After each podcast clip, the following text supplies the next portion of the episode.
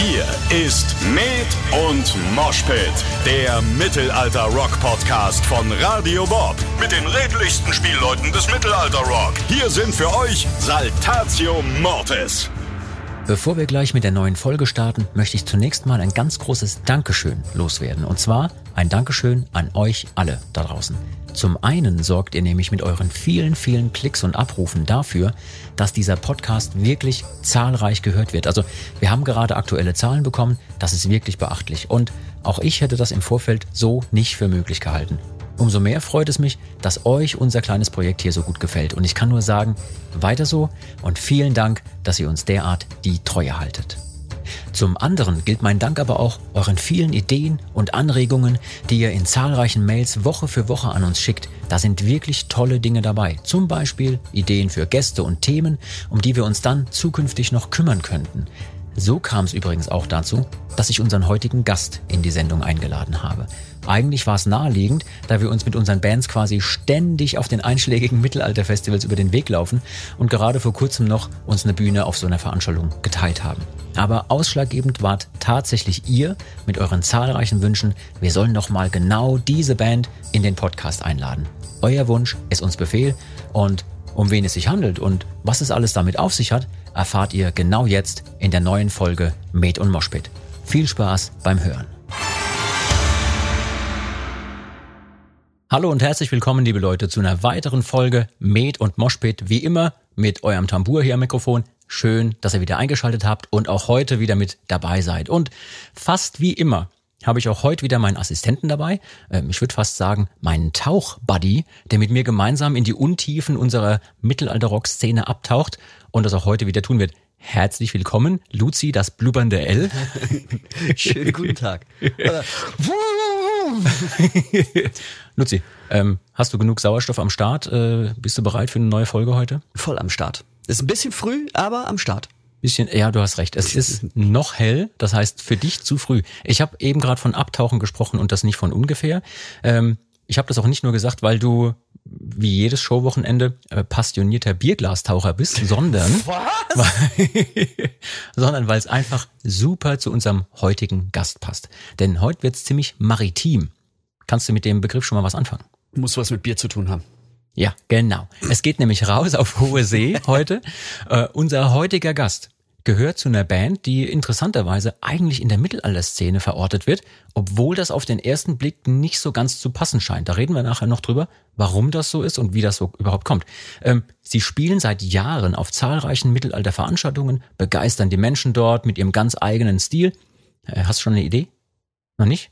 Ja? Okay, pass auf. Wir haben uns ganz oft mit ihnen schon die Bühnen geteilt, aber die sind nicht nur dort auf dem Mittelalterspektakel zu Hause, sondern sie spielen auch auf den größten Rockfestivals, die man sich vorstellen kann. Die waren schon auf Wacken, die waren auf dem Rockharz Festival, auf dem Summer Breeze Festival. Hab's, ja? ja, hab's, hab's. Du hast es, okay. Ja. Ähm, Ailstorm. Fast. Nur besser. Pass auf. Die Band, die wir heute am Start haben, beziehungsweise unser Gast aus dieser Band, hat mit seinem Piratenimage und dem ganzen drumherum ähm, nicht nur auf jedem Festival die Garantie für gute Laune gepachtet, sondern die sind auch berühmt berüchtigt für ihre Pfeffi-Likör-Attacken. Ja, vor allem, wenn man backstage den Fehler macht, als Musiker kurz vor der Show in sie hineinzulaufen. Das ist, glaube ich, dir und mir auch schon passiert. Also ich kann es zumindest bestätigen, ähm, dass das mit dem Pfeffi manchmal echt übel ausgehen kann. Und wie man natürlich weiß, die Band kommt aus dem karibischen Osnabrück und spätestens jetzt wissen alle, von wem die Rede ist. Herzlich willkommen, Simon, besser bekannt als Mr. Hurley von Mr. Hurley und die Pulveraffen. Hi Simon, schön, dass du da bist. Ahoi Internet, ahoi äh, Jean, ahoi Luzi. Ich freue mich sehr, dass ich eingeladen wurde. Mensch, äh, wir finden es auch total klasse, dass du äh, Zeit hast, bei uns in dem kleinen Podcast aufzutauchen als Gast. Auftauchen, ja, ist hier, ne? Oh. I, I see what you did there. ähm, Simon, wir reden gleich ein bisschen drüber, wie das überhaupt kommt, dass du mit Mr. Hurley auf diesem Mittelalterspektakel und überhaupt den ganzen Mittelalterfestivals irgendwann zu verorten warst und wie das zusammenpasst mit Piratenmucke und Mittelalter. Aber vorher die Frage, wie fängt denn diese ganze Reise für dich an? Wann hast du persönlich angefangen, dich fürs Musikmachen zu interessieren und wie ging das los für dich? Also wenn wir ganz von Null anfangen, dann äh, habe ich tatsächlich mal als Kind im Alter von sechs oder sieben Jahren habe ich angefangen, klassisch ein Instrument zu lernen. Und zwar äh, Cello. Ähm, das habe ich dann, was ich bis heute bereue, zu Beginn der Pubertät äh, irgendwie an den Nagel gehängt. Mensch. Äh, und habe auch leider immer nur ein Leihinstrument vom Konservatorium gehabt. Das heißt, ich hatte jetzt irgendwie nicht mehr die Gelegenheit, äh, das auch mal wieder zu reaktivieren, weil ich das einfach irgendwie das alte Cello entstauben könnte. Das ärgert mich ein bisschen bis heute, weil äh, weil ich jetzt heute so in meinen 30ern auch gecheckt habe, was für ein tolles Instrument das Cello sein kann. Und, naja, äh, sei es drum. Dann irgendwann in der äh, Pubertät äh, habe ich dann angefangen, mir selber Gitarre spielen beizubringen. So, wie das wahrscheinlich ganz vielen Leuten geht. Ja, ja. Äh, beziehungsweise erstmal Bass, weil das viel einfacher war und nur vier Seiten hat. Äh, Grüße gehen raus an Frank. äh, äh, wenn es zum Gitarristen nicht reicht. So und äh, dann äh, dann irgendwann auf Gitarre umgestiegen, weil ich irgendwie das Angebot bekommen habe, in einer Rockband Gitarre zu spielen, weil die hatten schon einen Bassisten.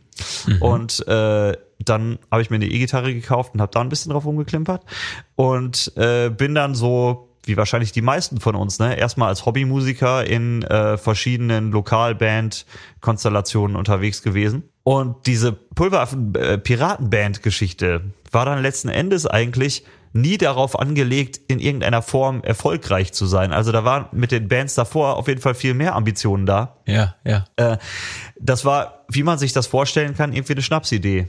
Äh, das, das zu machen. Ich äh, habe ja angefangen oder oder bis heute mache ich das ja mit meinen Geschwistern zusammen. Äh, damals nur mit meinen beiden Brüdern, weil unsere Schwester einfach noch zu jung war. Ähm, und äh, das hat als ja wi- wirklich nur so eine Unsinnsidee irgendwie angefangen.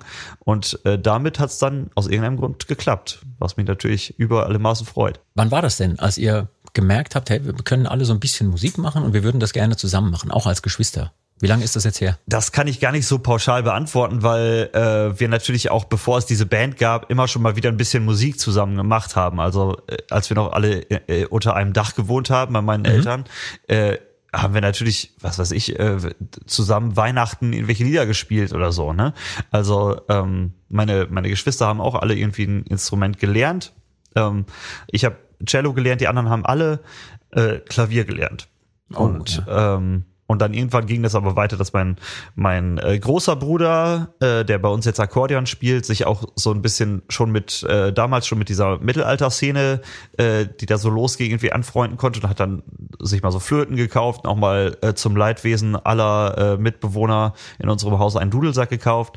Ähm, äh, und äh, ist dann glücklicherweise irgendwann äh, aufs Akkordeon umgestiegen. Also allein die Aussage, glücklicherweise irgendwann aufs Akkordeon umgestiegen. Ja. Dabei sagt man ja, Ja, ne? das Akkordeon ist mit das Schlimmste, was es gibt. Ja, zusammen mit dem Banjo, ne? Ja, ja, ja, ja. Was ich total spannend finde, ist genau das, was du gerade so beschrieben hast, dass ihr zu Hause auch so Hausmusik gemacht habt. Haben denn eure Eltern auch einen musikalischen Background oder war das einfach so eine Überzeugung, wenn die Kids ein Instrument lernen, tut's ihnen gut? Eigentlich so. Eigentlich so. Also äh, meine Mama äh, hat kann auch ein bisschen bisschen Gitarre spielen. So, die ist Grundschullehrerin und begleitet sich dann irgendwie, wenn sie mit den Kindern was singt, irgendwie Ja. äh, ein bisschen auf der Gitarre. Ist großer Reinhard May Fan. Das heißt, hat so früher äh, die ganzen Reinhard May Lieder auch für uns gespielt und so. Ähm, Das heißt, mit der Art von Musik seid ihr auch beschallt worden und seid damit aufgewachsen wahrscheinlich auch so ein absolut, bisschen. Ne? absolut. Mit so Liedermachern. Ähm, oder Torfrock ist so eine so eine Sache, die die wir irgendwie äh, von klein auf bekommen haben. Meine Mutter ist Sehr außerdem cool. großer Queen-Fan. Ähm, Ist nicht das Schlechteste als Kombination. ne, oder? Torfrock und Queen. Guck dir an, was es dir gebracht hat.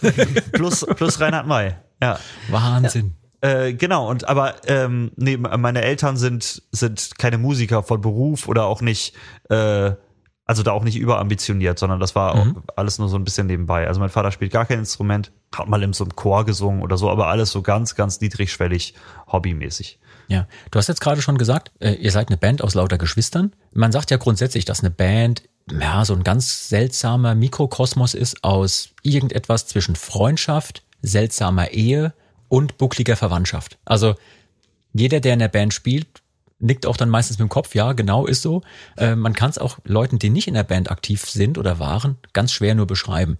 Wie ist das denn für dich, dann auch noch in der Band mit deinen echten Geschwistern zu spielen? Ist das, ja, warum funktioniert das? Ja, das ist eigentlich genau so. Nur nehmen wir mal diesen Eheaspekt raus, das wäre, äh, ja, da gehen wir jetzt nicht näher drauf ein.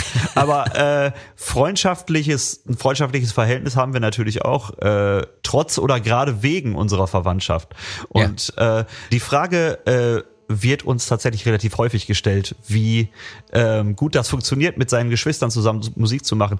Und äh, ich kann aus Erfahrung sagen, auch mit anderen Bands, dass ja oft das, was zu Schwierigkeiten führen kann auf Tour, ist ja, dass man sich vielleicht nicht so gut kennt, wie das sein müsste. Das heißt, wenn man sich mal gegenseitig auch ein bisschen Raum geben muss oder was der andere so braucht. Mhm. Und das haben wir überhaupt nicht das, das Problem, weil wir uns einfach seit klein auf in- und auswendig kennen. Ja, das heißt, ihr habt eigentlich sogar so eine Art blindes Verständnis füreinander und kennt die Macken des jeweils anderen einfach ganz genau. Ja. Ganz genau, so ist es. Und wir sind auch ziemlich, äh, ja, ich sag mal, harmonisch hippie-mäßig aufgewachsen. Das heißt, Großstreit gab es sowieso bei uns nie. Äh, an einen kann ich mich erinnern, wo äh, ich ein Lego-Modell bauen wollte und mein großer Bruder sein Lego-Modell dafür nicht auseinanderbauen wollte. So, das. Das sind aber auch harte Schwierigkeiten, sage ich dir, Mensch. Das also, ist, ja, oder? Da geht's also, an die Substanz. First World Problems. Jetzt hast du natürlich da beste Voraussetzungen. Ne? Du hast eine tolle Band am Start, ihr spielt zusammen Musik, ihr versteht euch gut, ihr habt über die Jahre Hausmusik miteinander gemacht. Ähm, war denn relativ schnell auch klar, wer welches Instrument in eurer Bandbesetzung übernehmen wird? Oder habt ihr ausgelost zwischenzeitlich? Klar, bei dir, ne, hast jetzt Gitarre gespielt, aber bei den anderen so mit Klavierhintergrund und so? Das war irgendwie äh, von Anfang an eigentlich klar, weil auch meine beiden Brüder irgendwie zwischendurch hatten auch Schlagzeugunterricht. Das heißt, oh. die haben auch so ein bisschen ähm, was so so Percussion-Zeug, Marimbaphon, solche Geschichten dann gelernt, auch klassisch am Ka Konservatorium. Ja, mal Luzi, merkst du merkst du eigentlich gerade was? Mal wieder haben wir Leute hier zu Besuch, die klassisch ähm, ja, eigentlich wie soll ich sagen? Sind. Ja, Moment. Die sind richtig Moment, überqualifiziert. Aber das, richtig das ist eigentlich überhaupt nicht der Fall. Also ich meine, ich, ich kenne tatsächlich sehr viele äh, äh, Kollegen jetzt, wenn ich zum Beispiel bei meiner anderen Band Knasterbad mal schaue, ne, die haben das ja fast, fast alles studiert und so. Also ähm, die haben das wirklich von der von klein auf richtig aufgesaugt, äh, kommen aus so Musikerhaushalten. Das ist ja bei uns tatsächlich nicht so sehr der Fall. Also wir haben zwar alle irgendwie mal ein Instrument gelernt, aber letzten Endes das Instrument, was wir gelernt haben, spielen wir ja auch auf der Bühne nicht. Das ist gut. Äh, das ist auch ein gutes Konzept. Ja, oder? ähm, und das ist ja auch alles schon viele, viele Jahre her. Und mhm. äh, es ist so, dass wir niemals, also für mich war, war das niemals eine Option, dass ich mal Berufsmusiker werden könnte. Also ich gehörte auch in der Schulzeit nie zu denen, die dann in einer Big Band gespielt haben oder oder in einer Musikklasse war oder so. Ähm, in, in diese Gruppe habe ich nie nie reingehört. Äh, und ich habe irgendwie immer, immer Rockmusik gemacht und habe daran großen Spaß gehabt. Aber dass das mal eine berufliche Perspektive sein könnte, war nie, stand niemals zur Debatte, sondern das ist jetzt ein großer Glücksfall. Genau, das ist also irgendwann einfach passiert. Ihr habt euch irgendwann wahrscheinlich in dieser Situation wiedergefunden. Lass uns mal noch eine, äh, einen kurzen Schritt zurückgehen. Oder vielleicht ist es auch genau der Moment, um den es dann geht. Weil ihr seid jetzt, ich sag mal, so eine neuzeitliche Piratenband, ja, aber wir treffen euch ganz, ganz oft auf diesen Mittelalterfestivals. Mittelalterspektakel. Mittelalterszene trifft auf Piraten. Wie funktioniert das und beziehungsweise wie kam der Kontakt für euch denn überhaupt zustande, dass ihr dann dort das erste Mal gespielt habt? Also das hat, glaube ich, einmal damit zu tun, äh, ich weiß nicht, inwiefern ihr euch so auch so soziologisch mit der Mittelalterszene auseinandersetzt quasi. Also äh, es ist ja glücklicherweise so, dass diese Mittelalter- und Mittelalter-Marktszene sich immer weiter öffnet ähm, und nicht mehr so verbohrt ist, wie das vielleicht in den frühen 90ern oder so der Fall war, wo es nur darum ging, wie hast du dein, deine Tunika, die du da anhast, auch selber per Hand genäht und mit irgendwelchen Erdbeeren rot gefärbt oder was. Ne? Genau, das gibt's ja ähm, immer noch ganz oft, ne, dass das halt Menschen gibt, die das gerne authentisch haben möchten und dann oft auch die Kritik äußern, wenn Dinge nicht authentisch sind. Aber du hast vollkommen recht und das finde ich auch super. Das ganze Ding hat sich geöffnet, jetzt eigentlich seit vielen, vielen Jahren. Es ist bunter geworden, diese Szene. Es geht um ein gemeinsames Happening und ähm, da können wir gleich noch ein bisschen drüber quatschen. Aber ich wollte dich jetzt nicht unterbrechen. Alles gut. Ja, äh, letzten Endes ist das natürlich auch dann einfach die ähm, unser unser Zugang oder oder unsere Berechtigung, warum wir auf solchen Festivals stattfinden können. Ähm, der erste Kontakt war damals, also wir kommen eigentlich ursprünglich haben wir ganz viel im Live-Rollenspielbereich gemacht. Also wir, wir äh, sind eigentlich aus dem Lab entstanden, also zutiefst nerdy äh, und haben mal auf so einer äh, so einer Live-Rollenspiel-Convention gespielt, auf so einer ganz kleinen in Hamburg. Und da hat uns mal ein Veranstalter gesehen von einem Mittelaltermarkt, der so einen maritim angehauchten Mittelaltermarkt in Bremen veranstaltet hat, an der Schlachte direkt. Ähm, und äh, der ging halt schon so ein bisschen in so eine Piratenrichtung. Ähm, und hat uns, das war unser allererster bezahlter Auftritt. Dafür hat er uns gebucht. Das weiß ich noch, da haben wir für drei Tage hat er gefragt, was wollt ihr haben? Und wir waren völlig überfordert. Wir hatten da zu dem Zeitpunkt irgendwie drei Jahre lang schon gespielt, aber immer nur für eine Kiste Bier und irgendwo beim Veranstalter auf dem Boden geschlafen und so. War mhm. komplett damit überfordert. Dann habe ich in meinem Freundeskreis rumgefragt, was kann man denn da verlangen und so. Und aber ich habe nur auch nur Hobbymucker dann im, im äh, Freundeskreis gehabt, die waren auch komplett überfordert, wussten das gar nicht, dass es überhaupt geht, auch äh, Geld zu verdienen dafür, damit, dass man, äh, dass man irgendwie auftritt. Und dann haben wir, glaube ich, für drei Tage haben wir, glaube ich, gesagt, wollen wir gerne 400 Euro haben. Und ja, dann, Mensch. dann hat er uns aber auch noch ein Hotelzimmer gebucht und so und wir haben uns gefühlt wie die, wie die Rockstars. Wie die Könige, ja, ja, auf jeden Fall. Genau. Und äh, so sind wir endlich in diese Mittelalterszene erst reingerutscht. Ne? Das finde ich übrigens total interessant, weil das geht ganz vielen Bands so. Und wenn wir mit Leuten reden, auch bei uns intern war es ja so. Also Falk, Alea ähm, haben sich getroffen mit ganz vielen anderen noch. Eigentlich ging es um genau das, so ein Happening, sei es Schwertkämpfer, Schaukämpfer, Lab, Rollenspielgeschichten. Da war viel noch, also auch in meiner Vergangenheit, obwohl ich gar nicht aus der Szene komme, so hier mit DSA und äh, irgendwelchen anderen Dingen. In meinem Freundeskreis war da ganz, ganz viel äh, am Start und ja, dann irgendwann gibt's so eine Übergangsphase, wo man dann eher entweder voll nerdy in die Szene geht ja. Oder halt eher so ein bisschen außen vor bleibt oder so sein eigenes Ding macht. Und ich finde, ihr habt da euch so einen super geilen Exotenbonus erspielt, weil ihr zum einen nicht eben das nerdy Mittelalter verkörpert mit der, mit der Band, aber trotzdem da super reinpasst. Also wir sind uns über die letzten Jahre ja sehr oft über den Weg gelaufen. Ne? Man sieht sich quasi ständig. Sei es wie letzte Woche, wenn die Nightliner direkt nebeneinander parken. Ja, ganz genau. Äh, oder wenn wir uns eben eine, eine Bühne miteinander teilen. Und irgendwann müsst ihr ja auch gemerkt haben, Mensch, das funktioniert gut.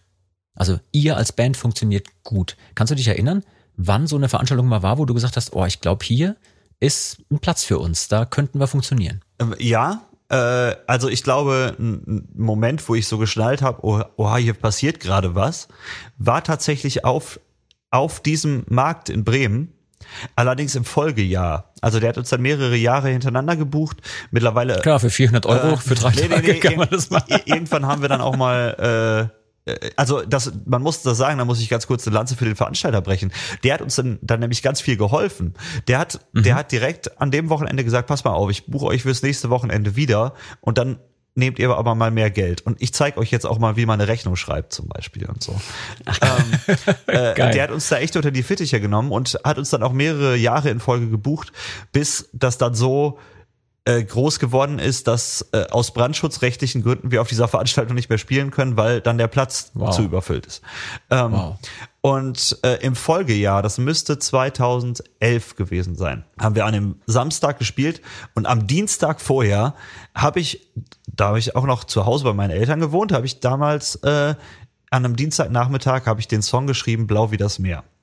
Mhm. Ähm, und bin zu meinen Brüdern ins Nachbarzimmer, in die Nachbarzimmer gegangen und habe ge gesagt, guck mal, ich habe hier was geschrieben, ich, ich spiele euch das mal vor, wie findet ihr das?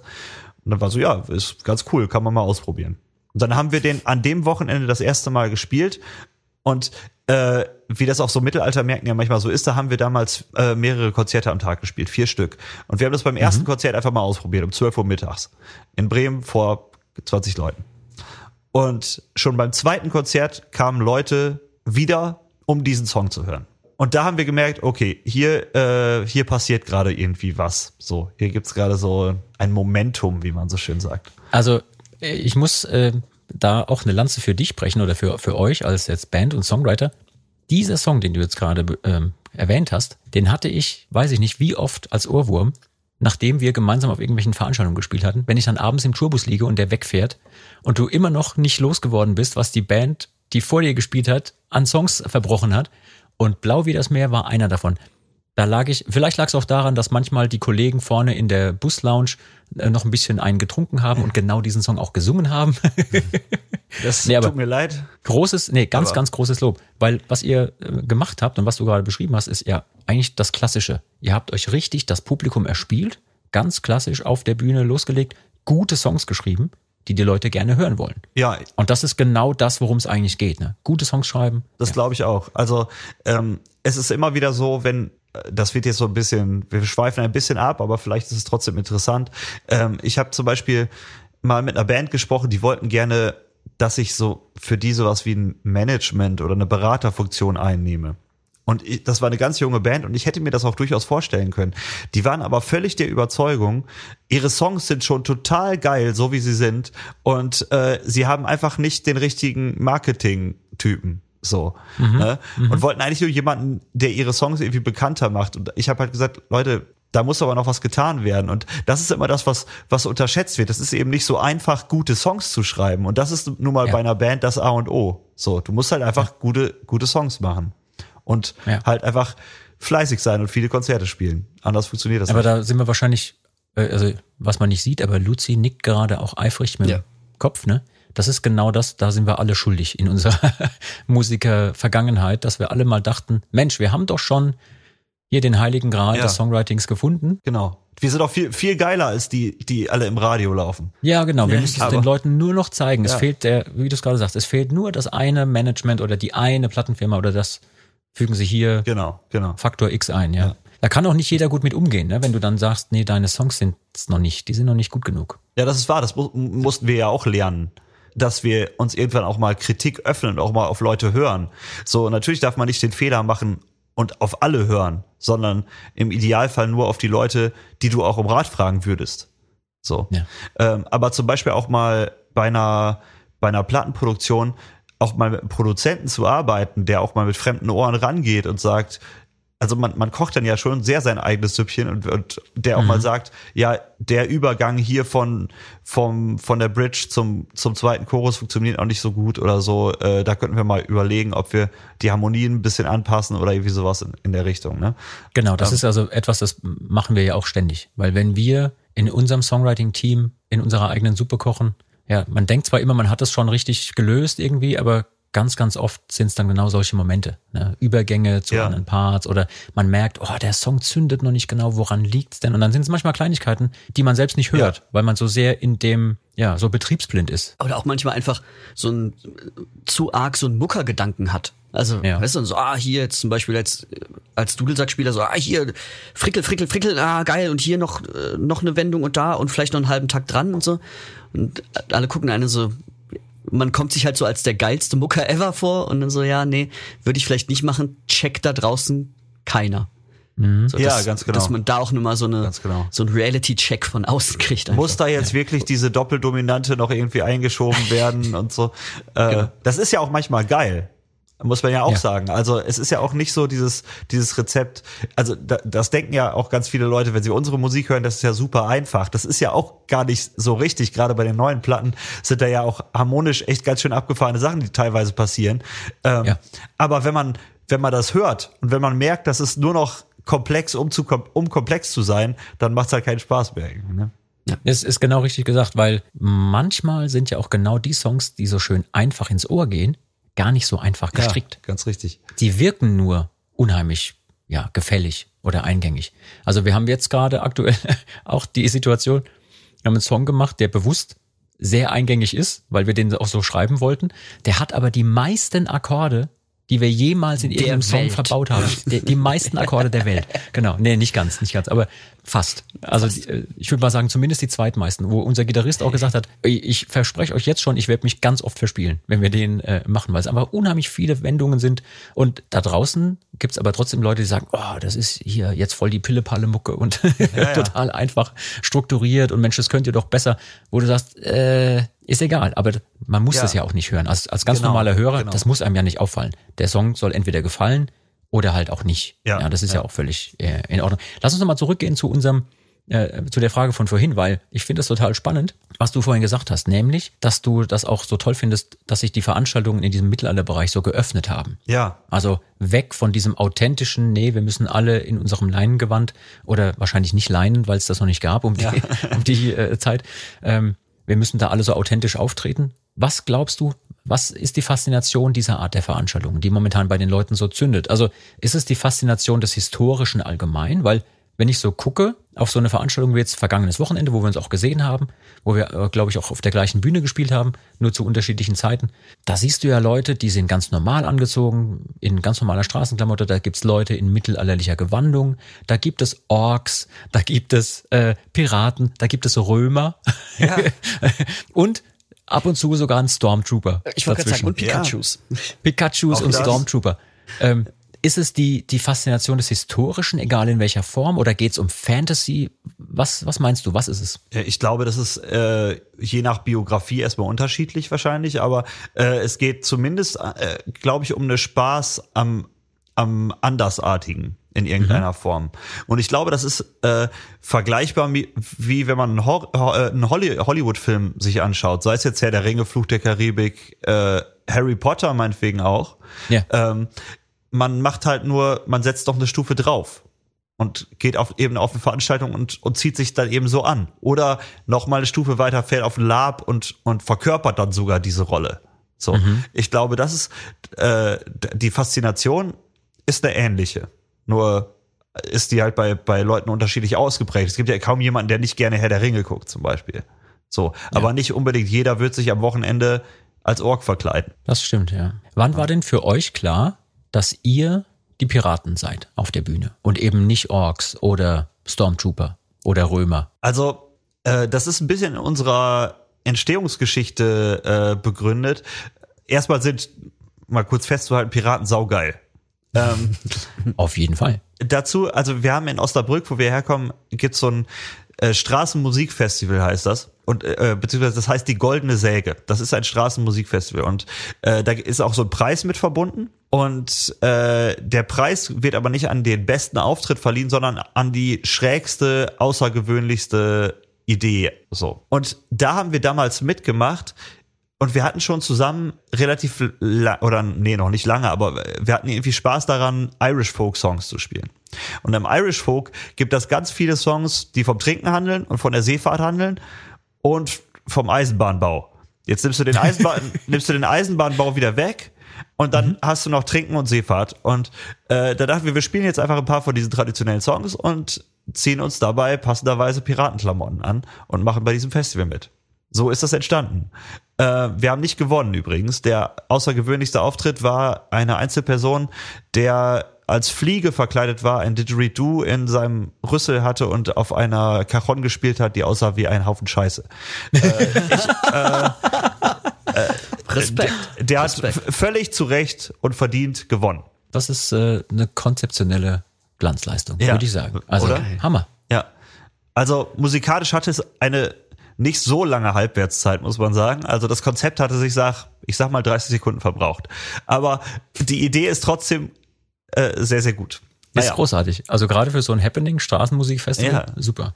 Ähm, woher kommen denn bei euch jetzt die musikalischen Ideen? Jetzt ne? haben wir ganz kurz gesprochen, Mhm. wo die, die Initialzündung so für die Optik herkam oder für das Konzept allgemein. Aber die musikalischen Ideen, die müssen ja auch irgendwo herkommen. Du hattest vorhin gesagt, hier, blau wie das Meer, hast du geschrieben. Mal ebenso. Macht ihr viel Arbeitsteilung bei euch? Gibt es jetzt, was weiß ich, jemanden, der sich auch musikalisch eher um alles kümmert und jetzt bei dir zum Beispiel ist eher der Text oder wie muss man sich das vorstellen? Also es ist äh, in den in den meisten Fällen so, dass ich mit einem Song mit einem Songkonzept irgendwie um die Ecke komme. Also äh, also sowohl textlich als musikalisch ist es schon immer äh, viel Zusammenarbeit tatsächlich, aber es gibt ja immer irgendwie eine, eine Initialzündung für einen Song. Ja. Ähm, häufig ist es auch noch so, dass unser Akkordeonspieler einen ganzen, ganzen Text schreibt. Ähm, aber in den meisten Fällen bin es, glaube ich, ich und ich habe dann auch zu Hause eben hier so ein bisschen Equipment stehen und äh, und bastel dann so Demos da draus und äh, überleg mir was. Ähm, Genau. Und äh, dann, wenn so ein Demo da ist, dann setzen wir uns meistens noch mal zusammen und gucken, was ist daran schon gut, was ist daran schlecht, was können wir noch irgendwie ausfeilen. Ähm, genauso eben bei bei Texten auch. Also Genau, ganz, ganz klassisch sozusagen, wie man auch bei uns so die Arbeitsweise hat. Äh, zwischenzeitlich bringt einer irgendwelche Ideen an oder den Rest macht man so im Gemeinsamen. Ähm, Simon, wir haben jetzt so über Songwriting gesprochen und ähm, was ich total beachtlich finde, ist, du sagst das zwar so, ja, ihr seid jetzt äh, nie so in der Situation gewesen, dass ihr das beruflich machen wolltet, aber ihr habt wirklich beachtliche Erfolge gefeiert mit eurer Band. Also, wenn ich mir angucke, wie eure letzten Chartpositionen waren, da habt ihr euch wirklich sehr, sehr viele tolle Leute im Publikum erspielt, die dann auch so treu sind und das Album kaufen, weil, also ich guck mal, letztes Ding, Platz drei Ja, in den ganz, Charts. Ganz genau. Ja. Der Wahnsinn. Und das mit einer Band, wo du selber sagst, äh, wir haben halt mal geguckt und gemacht und äh, fürs ganze Wochenende noch 400 Euro gekriegt. Ja. Und dazu muss Also man ist ja sagen, der Wahnsinn. Dazu muss man sagen, die Platte, die auf Platz drei gechartet ist, das ist äh, bisher unser unser höchster Einstieg gewesen. Äh, das war in der Corona-Zeit. Das heißt, wir haben noch nicht mal irgendwie Live-Platten verkaufen können, die ja normalerweise dann auch noch mit in die Chartwertung reingehen, sondern das ist wirklich äh, äh, einzig und allein der Unterstützung geschuldet äh, der Leute, die uns irgendwie äh, wirklich auch aktiv folgen und und äh, uns unterstützen wollten. Und das äh, ist natürlich ganz ganz schön zu zu merken. Ja, also ihr habt da äh, definitiv auch super treue Leute am Start und ähm, man muss dazu sagen, ich glaube, euer Fanclub heißt äh, die Muschelschubser oder so, ne? Ja, ganz genau, ja. Sehr gut. Finde ich ein Hammer, ein Hammerbegriff für einen Fanclub. Ähm, Ist eigentlich eine maritime Beleidigung übrigens. Ja? Ja, das ist für Leute, die, die sich nicht, nicht trauen, raus auf, aufs weite Meer zu fahren, sondern nur sich in, in äh, Küstennähe aufhalten. Äh, die schubsen dann die Muscheln hin und her. Stichwort Muschelschubser, also super treue Fans am Start, die euch durch diese schwierige Zeit auch mitgetragen haben. Und es geht uns ja aktuell allen irgendwie so, ne? also zumindest so ähnlich. Ähm, Mir ist aufgefallen, ihr habt in dieser schwierigen Zeit das Gleiche gemacht wie manch andere auch, auch wie wir. Ihr habt ja die Not zur Tugend gemacht und wart super aktiv. Ja, also ich habe mal durchgezählt, allein 2021 habt ihr acht Musikvideos rausgehauen. Wirklich? Ich das, glaube ja, schon. Das kann schon sein. Also wenn ich Ja. mich nicht verzählt habe, waren es acht Stück. Und ja, vielleicht kannst du ganz kurz drüber reden. Wie seid ihr denn so intern und auch in eurem Selbstverständnis als Band mit diesen schwierigen Zeiten, mit all diesen Herausforderungen umgegangen? Ähm, ja, du hast es eigentlich ganz, ganz gut schon beschrieben. Wir haben die Not zur Tugend gemacht ähm, und haben eine Platte geschrieben und aufgenommen und rausgebracht. Und das, äh, wie du ja auch aus eigener Erfahrung weißt, das ist ja immer ein Prozess, der viele Monate in Anspruch nimmt, Ja. so eine so eine Plattenproduktion. Und äh, entsprechend haben wir uns damit ganz gut äh, beschäftigt gehalten, weil das ist ja nicht nur nicht so die reine Aufnahme der Platte, sondern die muss die muss erstmal geschrieben werden, dann durchläuft das diverse Prozesse, bis so ein Song fertig ist. Und wenn die Platte dann irgendwann aufgenommen ist, dann geht's ja auch noch eben an die Musikvideos, an die äh, ganze als ganze Marketing und und drüber nachdenken, äh, wie in welcher Reihenfolge veröffentlicht man die Singles und so weiter und so fort, bis die dann wirklich irgendwann auf dem Markt ist. Und äh, alle zwei Tage setzt man sich irgendwie mit der Plattenfirma äh, zusammen und und schmiedet neue Pläne und so. Ähm, und das hat auf jeden Fall geholfen, beschäftigt zu sein in der Zeit. Natürlich hat, glaube ich, wie jeder von uns auch, hatten wir auch Phasen, wo wir wo wir einfach zu Hause se- gesessen haben und gegen die Wände gestarrt haben und nicht mehr vor und zurück wussten. Dazu noch äh, eine Prise Existenzangst, weil man nicht weiß, wann es weitergeht. Und äh, das ist ja nun mal von uns allen irgendwie auch der Lebensunterhalt. Ja. Ähm, genau, aber äh, ich glaube, wir haben es ganz richtig gemacht, dass wir eben äh, diese Platte gemacht haben und wir auch darauf geachtet haben, den Leuten zu zeigen, hallo, wir leben noch, wir sind noch da. Wir waren sehr, sehr aktiv irgendwie in den sozialen Medien und haben Ja, deine, äh, deine Brüder zum Beispiel haben ja auch noch so einen YouTube-Kanal, wo sie so Let's Play-Geschichten machen, ne? Genau, so Gaming. genau. Ja, die werden allerdings schon eine ganze Weile nicht mehr bespielt. Also das war auch schon vor Corona. Ah, okay. Ähm, seitdem äh, mein mein großer Bruder Buckteeth, unser unser äh, Akkordeonspieler, seitdem der zwei Kinder hat, kommt er nicht mehr dazu, Übrigens, Play-Videos aufzunehmen. Das wollte ich dich auch noch fragen, ja? wenn du gerade den, den, den Buckteeth, äh, Christoph heißt er eigentlich, ne? Also Wenn Ja, du den, genau. den äh, angesprochen hast. Ich bin ein Riesenfan von einer Sache, die ihr als Ritual ewig auf der Bühne, ich weiß nicht, ob ihr das noch macht, ich habe es jetzt am vergangenen Wochenende nicht bewusst gesehen, aber wenn der sein Pöbel-Solo gemacht hat, ja. auf der Bühne, habe ich hinter der Bühne oft mit Bauchschmerzen vor Lachen gesessen oder gelegen, weil das ist ja der Hammer. Woher kommt das? Wo holt der das her? Weil wenn man den sonst so trifft und ganz Ja. kurz Smalltalk mit ihm hält, ist das ein so entspannter Zeitgenosse. Äh, er, hat das ja. vielleicht auch mit seinen Kindern zu tun, dass dass Er hat es tatsächlich nicht. Das ist ja, äh, das Pöbel-Solo gab es ja schon lange vor den Ja, Kindern.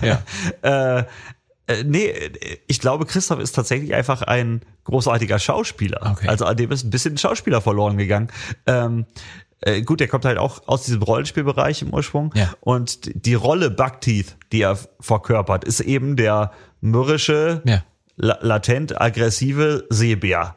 So. Der Oberhammer. Das ist Christoph also, aber überhaupt nicht. Ja. Christoph ist privat ja ein ganz, ganz zurückgenommener, mhm. bescheidener, ruhiger Typ, der auch gerne mal nach Konzerten dann einfach in den Tourbus geht und liest. Ne? Ja, genau. Ähm, und er kramt das dann immer so aus und äh, ich glaube, viel von der Aggression holt er irgendwie von Twitter, äh, weil der äh, ist eben, wie wir alle, auch sehr ein sehr politischer Typ. Mhm. Und das hört man in seinen Pöbelsoli auch häufiger mal, dass er sich dann, also aktuell ist äh, Armin Laschet äh, ja. trifft häufiger mal, wird häufiger mal von, von den Pöbelsoli getroffen zum Beispiel. Also ich habe mich so oft schon weggeschmissen, weil, also ich finde das sowieso, ich mag ja auch solche Rituale, die dann auf der Bühne ja. stattfinden. Die Leute mögen das ja auch. Also ich glaube auch ein ganz, ganz großer Faktor bei euch und eurer Live-Show ist, dass ihr die Leute so mit einbezieht. Ja, nicht nur das Mitsingen, sondern auch so gewisse Rituale wie das Pöbelsolo oder allein, ja, was wir vorhin gesagt haben mit den Muschelschubsern, so, na, ihr Muschelschubser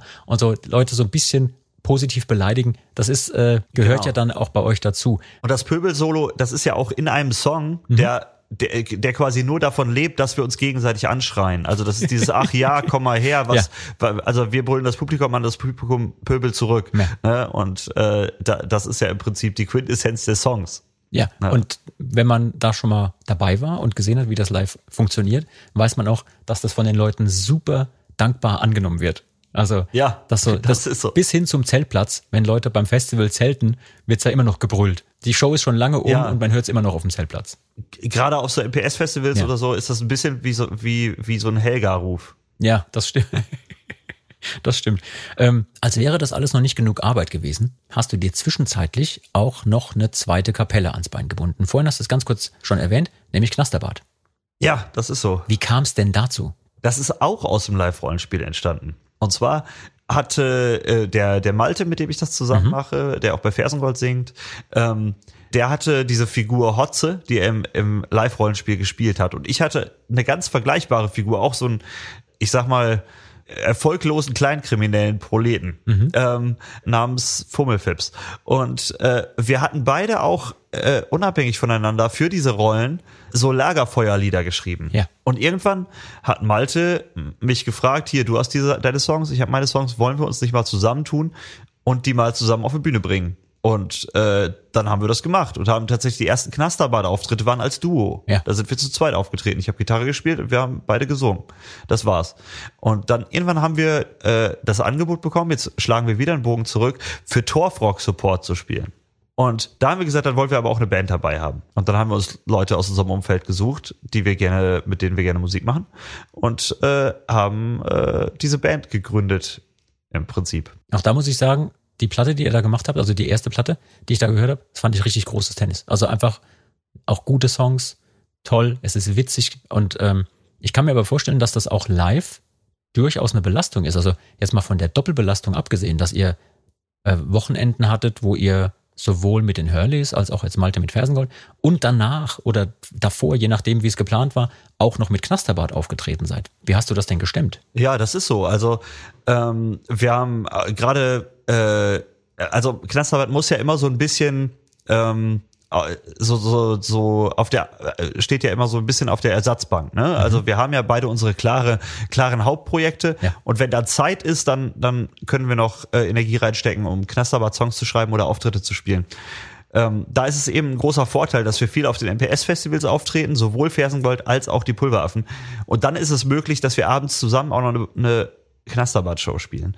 Aber natürlich ist das sehr anstrengend. Also wenn wir äh, auf dem MPS zum Beispiel drei Pulveraffen-Shows am Tag spielen, ja. im Nachhinein auch noch eine Knasterbad-Show äh, mit 90 Minuten, das ist, ist schon äh, körperlich sehr anstrengend. Weil du singst es ja auch nicht unbedingt jetzt mit so einer klaren Knabenstimme alles miteinander, sondern es ist ja alles genau. sehr aufgeraut und auch so ein bisschen bewusst räudig dann ab einem gewissen Punkt. Ja, das ist wahr. Wie kriegst genau. du das stimmlich hin, dass du äh, zwischendurch nicht deine Stimme verlierst? Ist das einfach über die Jahre von alleine so gekommen, dass du das hinkriegst? Ja, Routine, wirklich mhm. Routine. Und äh, wir hatten vor äh, vor zwei Wochen oder so in Berlin äh, hatten wir die einzige Knasterbad-Show jetzt seit anderthalb Jahren oh, und wow. vermutlich auch für dieses ganze Jahr noch weiterhin. Mhm. Und das war an einem Samstag, Freitag davor hatten wir eine Pulveraffen-Show, Sonntag hatten wir auch noch eine Pulveraffen-Show in der Mitte Knasterbad. Ich hatte richtig Angst am Sonntag, dass mir die Stimme flöten geht, weil, äh, weil ich gemerkt habe, über diese Corona-Zeit habe ich diese Routine einfach nicht mehr. Und äh, sonst, aber ich werde das ja häufig gefragt, wie ich das, wie ich das durchhalte. Letzten Endes ist es äh, einfach nur Routine und äh, viel trinken, also auch mal viel Wasser zwischendurch. Ja. Apropos viel trinken. Damit könnte man jeden meiner äh, äh, Aspekte in meinem Bandkosmos irgendwie einleiten. Ja, aber äh, ich wollte noch was äh, anderes loswerden. Wenn ihr da draußen, liebe Leute, genau wie wir jetzt Bock habt, als Piraten verkleidet was zu trinken und das nächste Festival zu rocken, dann ist der Mittelalter-Rockstream bei Radio Bob genau das Richtige für euch, weil dort findet ihr genau den passenden Soundtrack dazu, mit allem, was das Folk und Mittelalter und Piratenherz begehrt. Wisst ihr, was mir bei allem Piratentum und bei Shanties und Meer und Seefahrt immer wieder einfällt?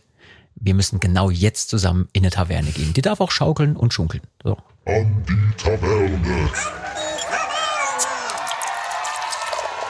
Guter Einfall.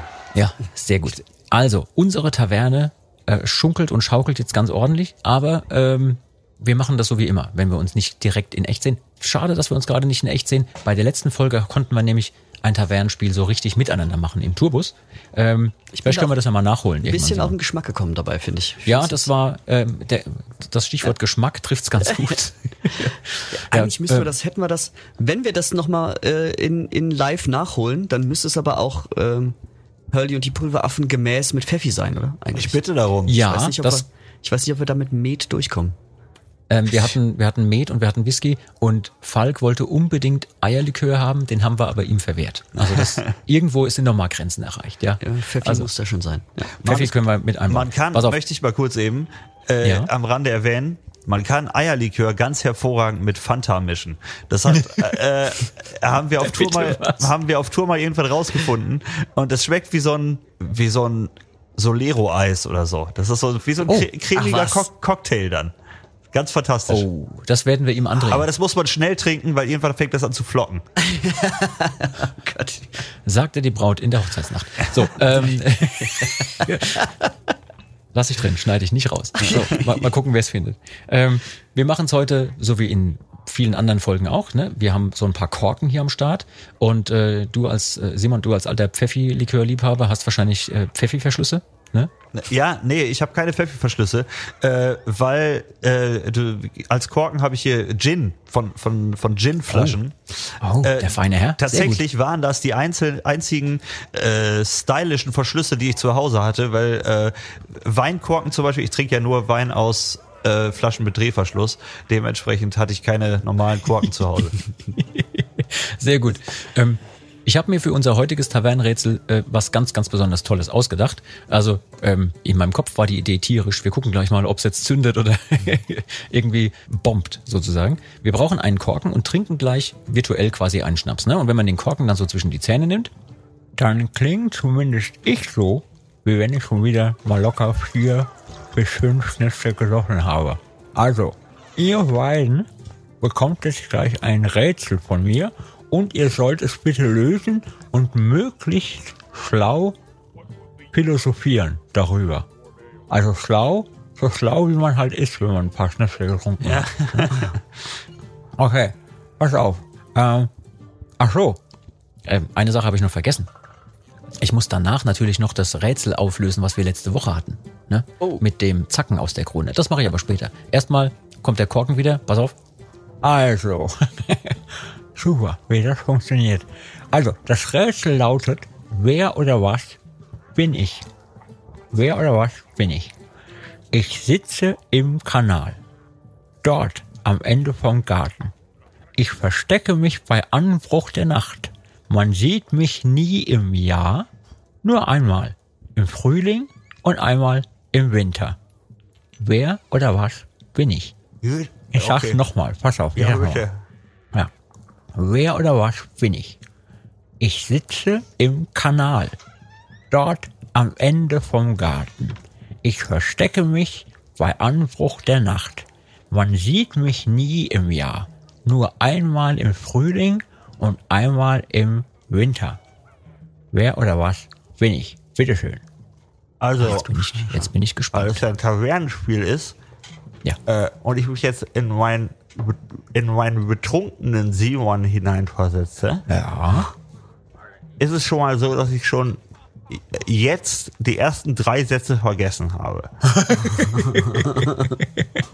das heißt, äh, ich kann mich eigentlich nur noch daran erinnern, man sieht mich niemals im Jahr, nur einmal im Frühling und im Pass auf, wir machen das mal so, wir machen das mal so. Es gibt hier ja einen Chat. Da poste ich das hinein. Das ist jetzt, So, und jetzt könnt ihr es nochmal nachlesen. Du In tust das eurem ja auch Chatfenster. das Problem ist, das erleichtert das ja jetzt. Ja. Eigentlich hatte ich versucht, mir eine Ausrede zu suchen, um nicht komplex genug an, um, um nicht so komplex antworten zu müssen. So, guck noch mal rein. Ja, Äh, Chat, mir aus. Der funktioniert nicht. Okay. Dann- Dann, netter Versuch. Tatsächlich nicht da. Von mir auch nicht. Glück gehabt. Pass auf, ich sende, warte, warte, ich sende jetzt schon mal an alle. Zack. Ah, jetzt ja. Ja. Äh, Ich hätte nämlich gedacht, da ich, ich hatte dasselbe Problem. Ich habe mir merken können, ist am Ende des Gartens, man sieht mich zweimal im Jahr. In meinem Fall wäre es der Rasenmäher. Rasenmäher. Könnte sein, ich schreibe mal auf. Luzi sagt Rasenmäher. Okay. Habe ich geschrieben. Ich habe ja nicht mal einen Garten. Ich habe ja nur einen Balkon. Da am Ende vom Kanal, K- Kanal wäre in meinem Fall wahrscheinlich eine Regenrinne. Also das heißt, ich sitze im Kanal. Im Kanal, ja, ja. Dort am Ende vom Garten. Ich verstecke mich bei Anbruch der Nacht. Man sieht mich nie im Jahr, nur einmal im Frühling und einmal im Winter. Äh, ich muss mal fragen, hast du dir dieses Rätsel selber ausgedacht? Äh, ich wünschte, das wäre so, dann wäre ich nämlich echt schlau, aber das stimmt nicht. Ich habe es aus einem Rätselbuch, aus einem mittelalterlichen Rätselbuch. Wirklich?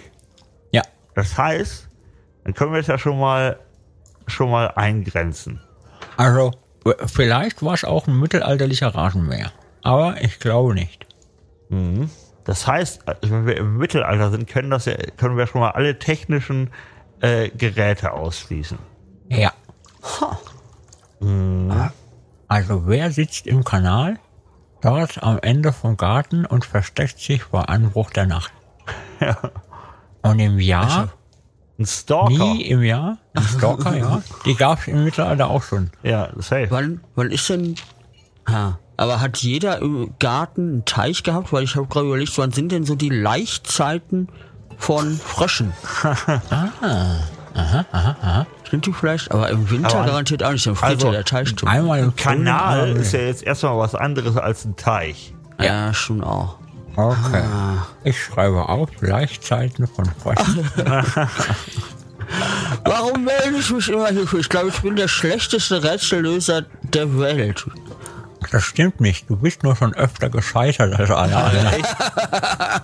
Ich habe bisher noch gar keine Lösung vortragen können. Okay. Äh, Dann haben wir ja, Aber- dann haben wir ja eine wunderbare Möglichkeit, weil wir haben ja ganz, ganz großartige Leute da draußen, die uns zuhören. oh ja. Also, ich werde jetzt dieses Rätsel, ihr könnt ja schon mal weiter überlegen und gleich nochmal einen Tipp geben.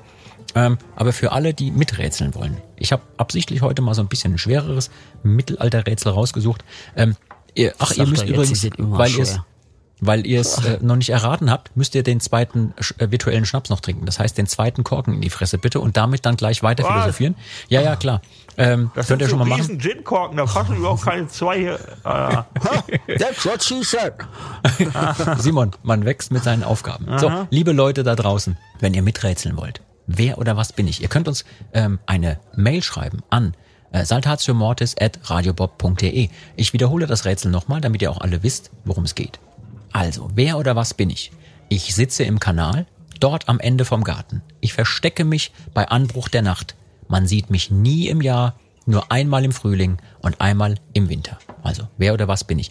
Ähm, versteht sich von selbst, dass der Ehre halber nicht gegoogelt wird. Ja, es wird hier nicht der Text aufgeschrieben. Ich habe nämlich manchmal so Antworten von Leuten per Mail gekriegt, wo du genau weißt, die haben auf der und der Seite nachgeguckt, weil sie noch nicht mal sich Mühe gegeben haben, das dann selbst zu formulieren, sondern Copy-Paste. Ja, die ziehen dann die Lösung schön von der gleichen, äh, kriegst acht E-Mails, achtmal exakt der gleiche Wortlaut, weißt du genau, ah, hm, gibt wohl eine Seite, die genau dieses Rätsel bearbeitet hat oder mehrere Rätsel vielleicht im Portfolio hat.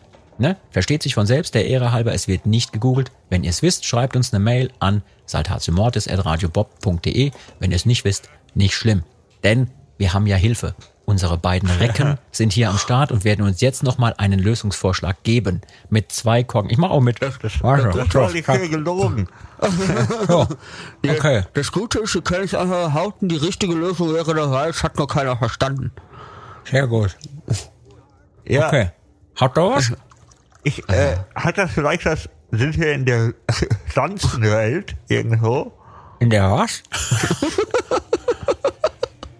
Kann sein, aber ich hab's nicht verstanden. In der Vegetation. Oh, Pflanzenwelt, sag das so. Das ist ja immer ja. Also in der Pflanzenwelt. Pflanzenwelt. Äh, ich glaube nicht. Nee. Ach du Scheiße. Nee. Okay. Dann, auch. dann würde ich sagen, wir merken uns dieses Rätsel fürs nächste Mal und hoffen, dass unsere Hörerinnen und Hörer uns helfen können dabei. Äh, dann sage ich jetzt schon mal Danke. Ich hoffe, es geht euch noch einigermaßen. Was, was sagen die Kiefermuskeln? Ah, lecker. Korken ist angesabbert. Ah, Ich hab extra. ich habe ich hab erwähnt, dass das Korken von Ginflaschen sind, ne? Und, hat er gewirkt? Die hätte ich abspülen sollen vorher. That's the spirit. Sehr schön. Ja, ich muss mich leider verabschieden. Ja, du musst dich verabschieden. Gar kein Problem. Die warten schon. Ähm, So, äh, äh, Luzi muss leider los, ja, ähm, hat noch Termine, Termine, Termine. Termine. Ähm, trotzdem super, dass du mit reingeschaut hast, ja. Wir ver verabscheuen dich, äh, verabschieden dich schon mal und äh, sehen uns ganz, ganz bald wieder. Die Taverne war einfach zu hart für mich. Ich muss. Die Taverne ist zu hart, äh, wirklich, das kann ich, kann ich verstehen. Es hat mich sehr gefreut, dich zu sehen, Simon. Äh, dich auch. Jan. Viel Spaß noch. Bis Mach's später. Gut, bis später. Wir sehen uns bald. Mach's gut. Ciao. Ganz genau. Okay, super. Also, die Taverne haben wir einigermaßen äh, sinnfrei Erfolglos, erfolglos beschämend. hinter uns gebracht. entwürdigend. Nein, ohne, ohne Scheiß. Also das ist natürlich auch immer so, ähm, je nachdem, wen man dabei hat und was für ein Rätsel man sich gerade ausgedacht hat, geht's manchmal super schnell. Ja, und man denkt so, ja, oh, nicht zu schwer machen und so. Und dann hatte ich jetzt aber ein paar Folgen auch wirklich Rätsel, wo die Leute total schnell auf die Lösung gekommen sind und ich dachte, ach komm, jetzt drehst du mal ein bisschen auf. Ja, ähm, Danke Ich dafür. möchte noch ganz kurz eine Sache auflösen, die wir bei der letzten Folge hatten, sonst verhauen mich die Menschen wieder, dass ich, ich immer vergesse, die Lösung Ja. zu sagen vom letzten Tavernenrätsel, weil wir dann immer so im Gespräch sind. Also, wir hatten in unserer letzten Folge nämlich darüber gesprochen, woher das Sprichwort sich einen Zacken aus der Krone brechen äh, kommt. Ah ja. Oder wenn man sagt, ah, das bricht dir doch keinen Zacken aus der Krone. H- Hättest du eine Idee gehabt? Naja, ich hätte jetzt das, das relativ wörtlich genommen wahrscheinlich, dass es wirklich aus der äh, aus monarchischen Zeiten kommt. Äh, Etwas stößt deine Autorität doch nicht um, wenn du Zugeständnisse machst oder so. Ja. Ja, ja, das, das ist natürlich genau richtig. Also es ist auch genau die Bedeutung. Und der Hintergrund ist total spannend. Den hat äh, unser Falk relativ schnell auch äh, rausgefunden. Ist ja keine Kunst, ne? Der Mann ist irgendwie Historiker. Ja. Ähm, weil es hat den ähm, Sachverhalt, dass eben eine Königskrone tatsächlich mehr Zacken hat als zum Beispiel eine Grafenkrone und so. Und man so sinngemäß sagen möchte, das bricht dir keinen Zacken aus der Krone, also das stuft dich jetzt nicht herab, denn das wäre auch möglich gewesen, wenn zum Beispiel jetzt, was weiß ich, einer äh, einen Adelstitel verliert, dass man dem quasi einen Zacken klaut. Jetzt nicht von der gleichen Krone, sondern wenn der nur noch irgendwie, was weiß ich, irgendwie ein Landgraf ist oder so, dann hat der weniger Zacken auf der Krone, wenn er eine trägt, als jetzt zum Beispiel der König oder der Kaiser. Ah ja. Aber die, die interessante Frage ist ja, wie schafft so ein Bild in den allgemeinen Sprachgebrauch? Und äh, da möchte ich ganz kurz einhaken und auflösen. Denn da haben sich bei mir auch ganz viele Leute gemeldet und haben geschrieben, sie haben so ein ähnliches Sprichwort bei sich in der Gegend, nämlich sich einen, äh, eine Perle aus der Krone brechen. Oder da fällt dir eine Perle aus der Krone. Und das stammt bei denen teilweise aus ähm, der Zeit, wenn du zum Beispiel, was weiß ich, bei einer Hochzeit wurdest du irgendwie behängt mit so einer, mit so einer Perle, mit so einer Tiara oder was auch immer. Ja. ja? Ähm, und das äh, galt als unglaublich schlechtes Omen, wenn dir da während der Trauung oder kurz danach was rausgefallen ist. Also wenn du zum Beispiel ja, hast so eine, so eine Traufeier, irgendwie eine Hochzeit und dann fällt irgend so ein Steinchen oder irgendwas anderes von Schmuck, fällt dir da ab.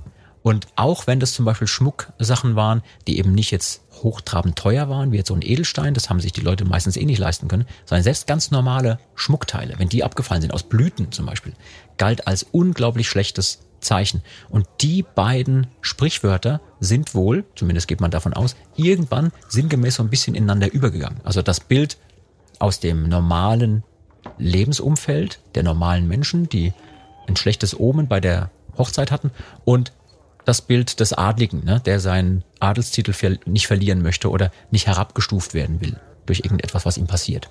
Ähm, so viel zur Auflösung. Also da haben ganz viele Leute auch Bescheid gewusst und haben mir ähm, auf den verschiedenen Plattformen die Mails äh, um die Ohren gehauen, sozusagen.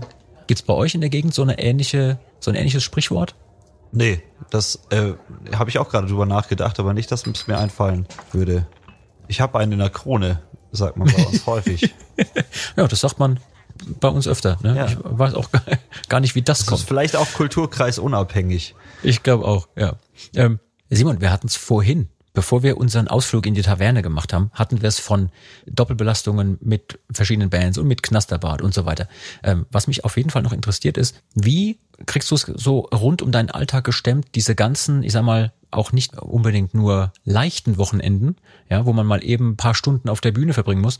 Ähm, wie kriegst du das gestemmt, dass du unter der Woche wieder runterkommst, ist zum Beispiel, ich weiß ja, dass du gerne auch kletterst, ist zum Beispiel dieses Hobby des Kletterns für dich auch sowas, wo du deinen Kopf wieder sortiert kriegst und wo du vielleicht auch einfach mal komplett dich erden kannst und runterfährst? Oder wie muss man sich so eine Woche so als normaler Mensch vorstellen, wenn man am Wochenende eskaliert ist mit, äh, sei es den Hurleys oder ähm, mit Knasterbart oder wem auch immer.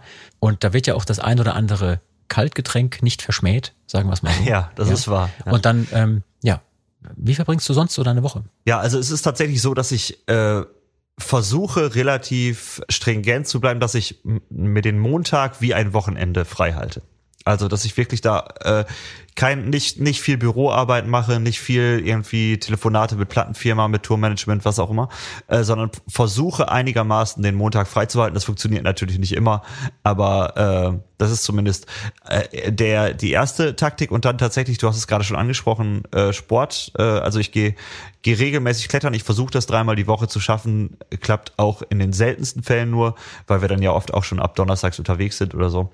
Ähm, aber äh, zweimal die Woche klappt es eigentlich immer, dass ich ähm, in die Kletterhalle gehe, also in die Boulderhalle. Und äh, da, äh, da packe ich dann auch das Handy weg ähm, und äh, bin dann ja, äh, das, das, das funktioniert dann ganz gut zum, zum Ausschalten. Also da bin ich dann mit meinen Freunden zusammen und äh, denke dann gar nicht irgendwie an, an Arbeitsdinge. Ist für dich eher so Bouldern die Geschichte oder eher schon auch mit Seil und äh, ab in die Höhe? Nee, Bouldern ist das Ding, aber nicht, weil ich an dem anderen keinen Spaß hätte. Ich habe nur einfach selten die Gelegenheit, das zu machen. Ich, ich habe es noch nie gemacht am Seil geklettert. Ich habe schon ganz oft Einladungen bekommen, mal mitzu, mitzufahren. Ein Freund von mir ist auch DAV-Klettertrainer und so. Ähm, aber äh, das passiert ja bei den meisten Menschen, die nicht so einen Beruf haben wie wir, passiert das am Wochenende. Ja. Und da haben wir einfach keine Zeit. Ich mache das sonst auch häufig, das Bouldern tatsächlich auch häufig auf Tour. Also wenn morgens die Crew gerade aufbaut und so und wir, wir um 16 Uhr das Soundcheck haben, Ja. äh, dann, dann bin ich häufig äh, irgendwie in den Städten auch in Boulderhallen Das unterwegs. ist, Und- das ist natürlich cool, ne? Ähm, Ja. Wir versacken da eher oft so auf dem Nightliner-Parkplatz oder ähm, ja, man guckt sich irgendwelche Serien noch an oder ja, was ich habe auch letztes Wochenende ähm, oder vorletztes Wochenende noch Podcast äh, unterwegs geschnitten, ja, weil man Klar, irgendwie sonst ja, nicht ja. dazu kommt. Aber du hast natürlich vollkommen recht. Eigentlich sollte man die Zeit sinnvoll nutzen und dann irgendwie. Ja, ich, also ich probiere das zu, zumindest äh, irgendwie regelmäßig. Äh, natürlich, wenn man auf Festivals spielt, geht das meistens nicht so gut, weil weil das mit enormem Aufwand verbunden ist, überhaupt von diesem Festivalgelände runterzukommen teilweise. Ja, klar. Ne, wenn es größere Festivals sind oder bei den LPS-Festivals, die ja, ja oft dann auch wirklich mitten im Nichts irgendwo sind, da kommst du ja auch schlecht weg, wenn du mit dem Nightliner unterwegs bist. Ja. Wenn wir gerade von unterwegs sein äh, gesprochen haben. Wenn Musiker sich so unterhalten, ja, da hört man ja auch ganz oft so Geschichten von unterwegs, über Tourneen, über Konzerte und ihr selbst seid ja auch super aktiv und spielt viel. Äh, wenn du so zurückblickst, was wäre denn eins deiner absoluten Highlights, die du schon erlebt hast in deiner Karriere? Beziehungsweise auch gerne eines der Lowlights? Mit anderen Worten, hast du eine spannende Geschichte von unterwegs für uns? Die darf auch gerne abdriften in super positive Gefühle oder zur Not wird sie die Schande des Tages. Schande. Schande. Die Schande des Tages. Ja, Okay, fangen wir mal mit sowas an. äh, vielleicht erzähle ich zwei Geschichten. sehr gerne. Ähm, bei, wenn wir bei der Schande des Tages sind, da würde ich gerne, äh, weil das hier so gut passt, eine Geschichte erzählen von meiner allerersten Nightliner-Fahrt. Oh ja, gerne. Und zwar, ich weiß nicht, ob du dich daran erinnerst, aber die erste Nightliner-Fahrt, die ich jemals gemacht habe, war bei euch. Wenn ich mich Bus. daran erinnern könnte, wäre es keine erfolgreiche Nightliner-Fahrt Ähm, gewesen. Ja, pass mal auf. Also, ich habe mit Malte zusammen in den Knasterbadrollen habe ich das Feuertanzfestival in Abenberg moderiert. Am nächsten Tag haben wir aber mit den Pulveraffen auf dem MPS in Leipzig gespielt. Äh, es gab keine Möglichkeit, da pünktlich rüberzukommen, außer bei euch mitzufahren. Da habe ich euren Tourmanager gefragt, ist es vielleicht möglich, dass ich bei euch äh, eine Nacht im Nightliner mitfahren kann? Dankenswerterweise äh, wurde mir das gestattet. Ähm, und ich weiß noch, dass der Lasterbike damals mich richtig eingeschärft hat und gesagt hat, das wird, äh, wird eine harte Nacht für dich, du kommst vor fünf nicht ins Bett und wir füllen dich so richtig ab. Wir sind im Bus gewesen, eine Stunde später waren alle im Bett. Das war tierisch enttäuschend.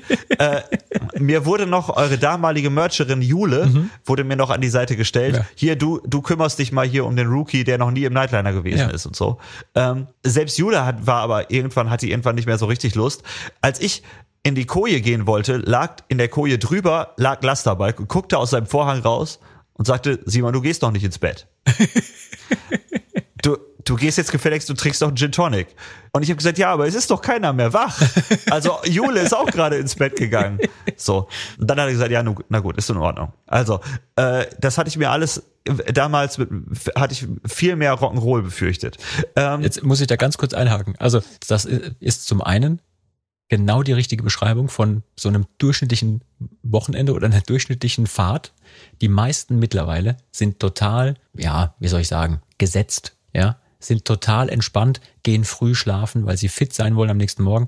Aber es gibt natürlich immer mal wieder so äh, vereinzelt so die Eskalationsnächte. So Ausnahmenächte, So das Ausnahmenächte. ganz genauso. So, und letzt, dann- letzten dann- Samstag war sowas bei uns. Ja, genau. Und dann hat man einmal so ein Ding und diese Geschichten werden natürlich auch oft erzählt. Aber ich weiß aus eigener Erfahrung, dass gerade Lasterbalk auch immer mal wieder Geschichten gerne äh, vergrößert hat, ja, und dann gesagt hat, ja, das wird hier die Nacht des Jahrtausends, du, dir wird's ganz, ganz schlecht ergehen und so weiter. Und dann geht tatsächlich in der Nacht alle pennen, weil vielleicht die Nacht davor Ja. ein bisschen anstrengender war oder jemand einfach durch Zufall jetzt äh, gerne früh schlafen möchte. Aber die Geschichte geht ja noch weiter. Also Das hoffe ich doch. Die, die Schande kommt ja später erst. Ja, gerne. Also zum Glück ist es nicht so schandvoll ausgegangen, wie ich dachte.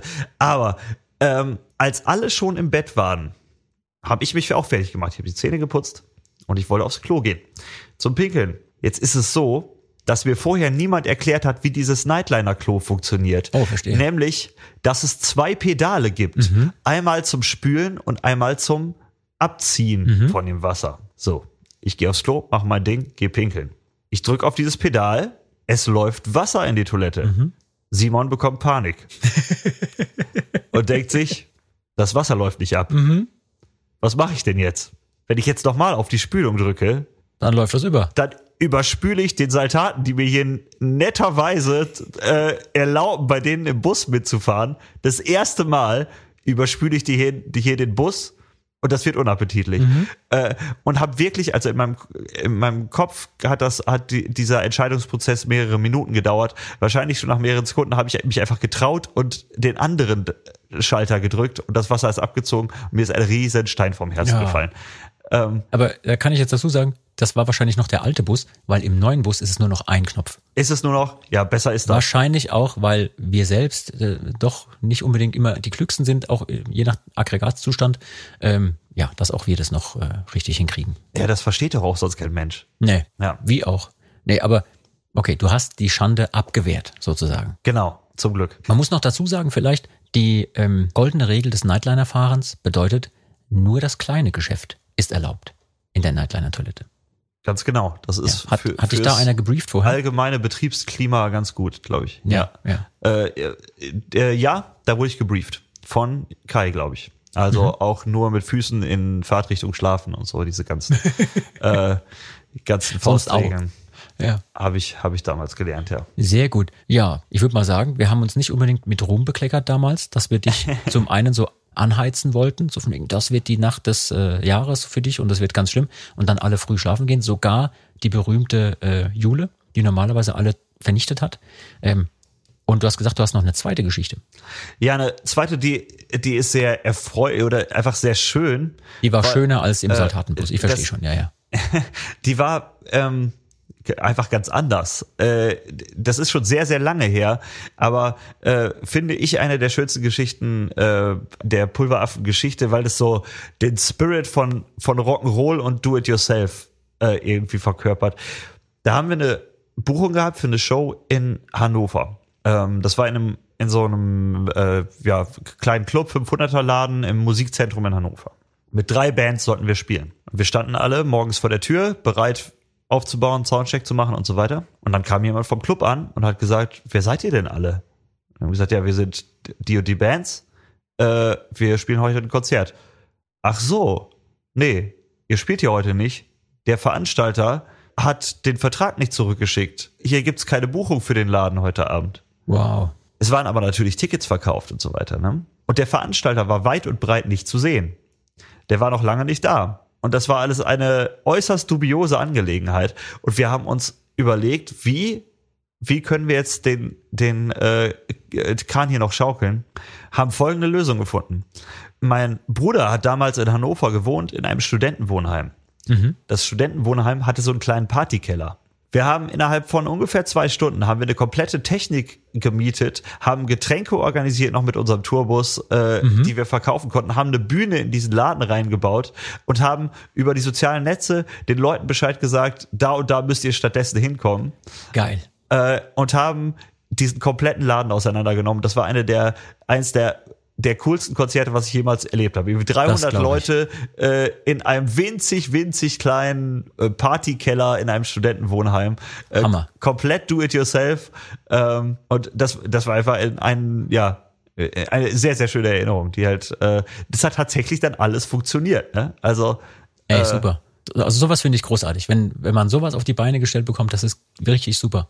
Da sind durch irgendwelche Geschichten, weil einer was verbockt hat oder vielleicht auch, weiß ich nicht, mit Absicht Dinge anders gelaufen sind, als sie hätten richtigerweise laufen nee, sollen. der Veranstalter ja. war einfach nicht so wahnsinnig, äh, wahnsinnig organisiert. Der war ja, dann war, nachher das, auch war das so ein Schlurch, ne? war dann auch nachher auch da und hat den, die Einlasskontrolle dann machen sollen. Wir haben gesagt, du hast jetzt nur noch eine Aufgabe, du machst jetzt die Einlasskontrolle. Selbst Ja. das hat er verkackt. Also es standen beim, beim Soundcheck standen dann Leute im Laden äh, und wollten aufs, aufs Klo gehen, weil er dann gesagt hat, ach ja, geht mal einfach durch.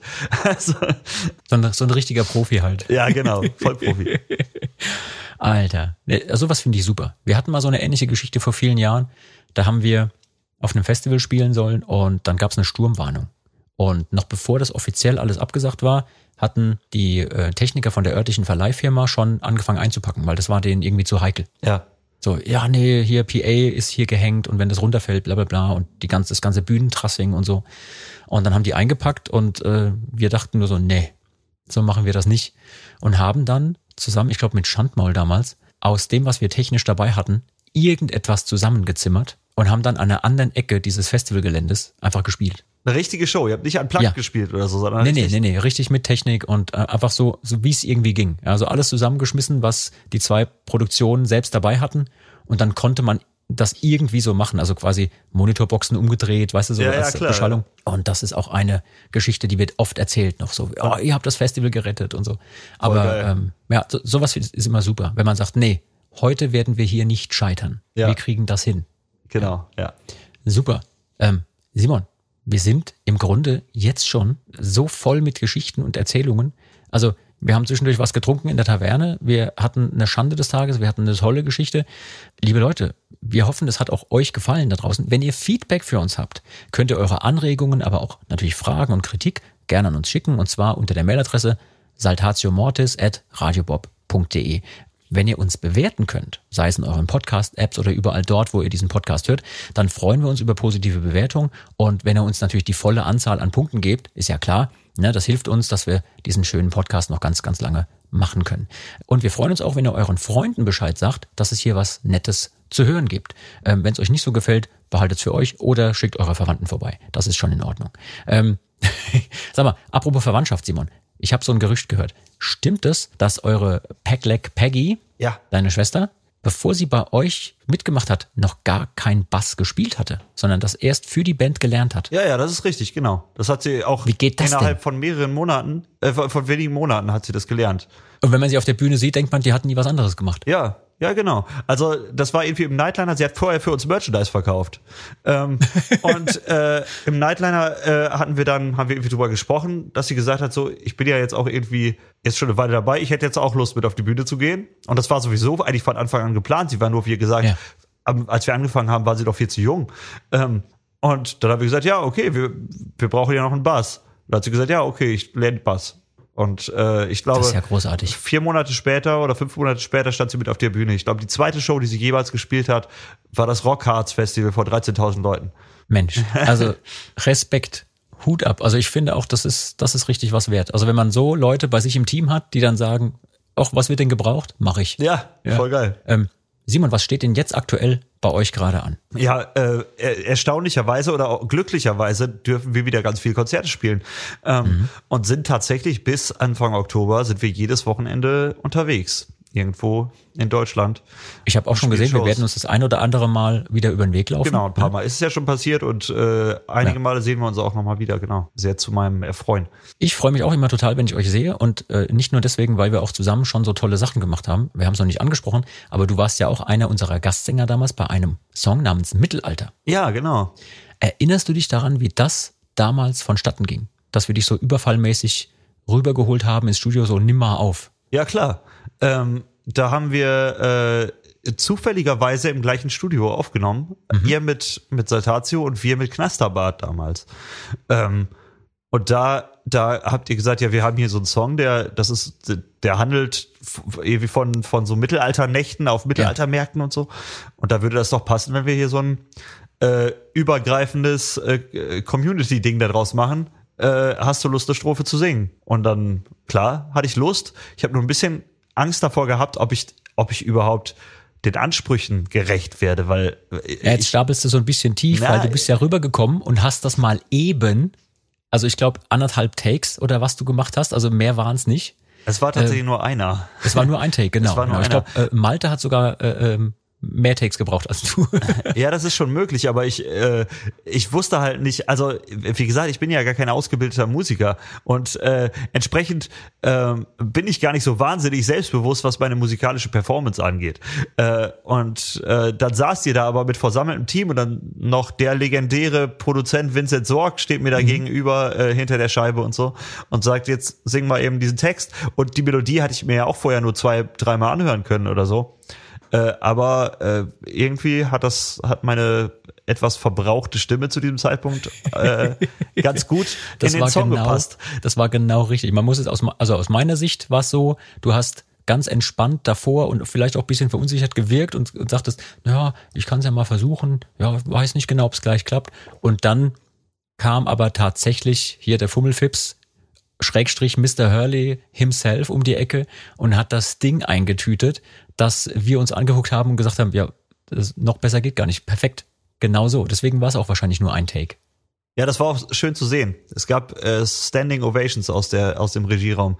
Äh, ja, ich glaube, ich habe einfach das Glück gehabt, dass sozusagen äh, inhaltlich ich die ich die Strophe bekommen habe, die vom Kater handelt.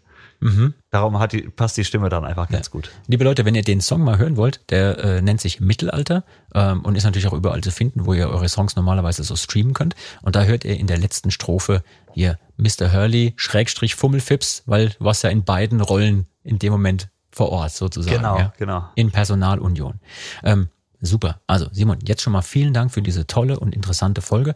Und jetzt, spätestens jetzt, wissen auch alle da draußen, warum es total passend ist, dass eine Band wie Mr. Hurley und die Pulveraffen auch im MPS-Mittelalter-Rock-Kosmos ihren Platz gefunden hat. Ja, super. Das waren ganz, ganz tolle Einblicke.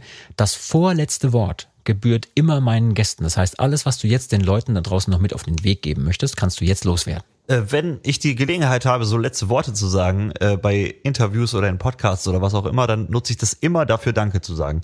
Ähm, einmal dir, Jean, und im, äh, im Namen für deine ganze Band ähm, und Radio Bob für die, für die Einladung, dass ich hier dabei sein durfte. Das hat äh, großen Spaß gemacht. Und dann vor allem aber auch ein ganz großes Danke immer an unsere Fans, weil äh, gerade in dieser aktuellen Zeit, ich kann euch sagen, ohne euch wird es uns jetzt gerade nicht mehr geben. Ähm, schön, dass man sich auf euch verlassen kann. Vielen Dank fürs Zuhören. Alles, alles Liebe, bleibt alle gesund. Cheers.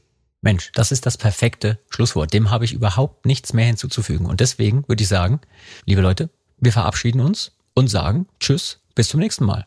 Ciao. Ahoi. Das war Med und Moshpit, der Mittelalter-Rock-Podcast mit Saltatio Mortis, ein Radiobob Original-Podcast. Mehr davon jederzeit auf radiobob.de und in der MyBob-App. Radio Bob, Deutschlands Rockradio.